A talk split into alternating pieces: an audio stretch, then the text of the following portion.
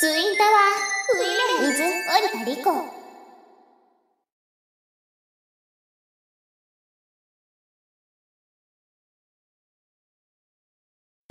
俺は地方紙の新聞記者をやっている徳増といっても入社してこの方ジャーナリストとして自慢できるものは何一つないしがない分野だが。けどこんな俺でも生きてみるもんだね。平凡な記者人生におさらばできる。千載一遇のチャンスが転がり込んできた。あのニコマン国王へのインタビュアーに選ばれたんだ。ニコマン国といえばあまりにも情報量が少なく通称鉄壁の諸女膜と呼ばれている国だ。逆に言えばうまく内情を引き出すことができれば簡単にスクープをものにすることができる。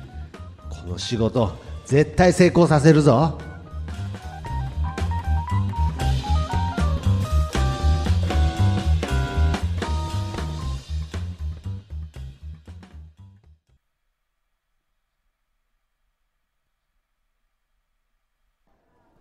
どうもはじめましてなんであの時新聞で社会部の記者をやっています徳増ですはじめまして。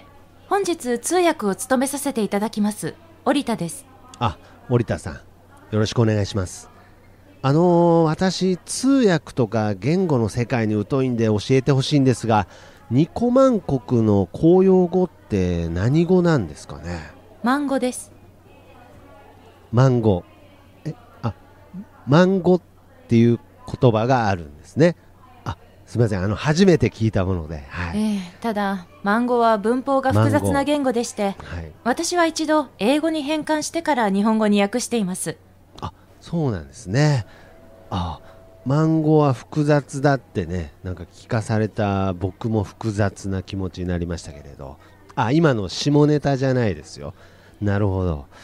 うん。あなんか想像しくなってきたぞニコマン国王ですね。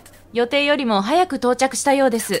いやー、日本って遠いなー。来るのめんどくせー。あー、こんにちは、皆さえここはあの日本語を話せるんですねはじめまして。はい日本は確かに湿度が高いですが、そのせいでしょうか。日本の女性の肌は大変綺麗でございますね。あ最初の方がマンゴだったんですねええマンゴすごいななんかもう日本語みたいっていうかもう日本語でしたけども完全にええちょあとりあえず初めましてって言われただけですよねこれあ初めまして、えー私、ん。えーチンポ出てんぞ、お前。えチンポ出てるマジで。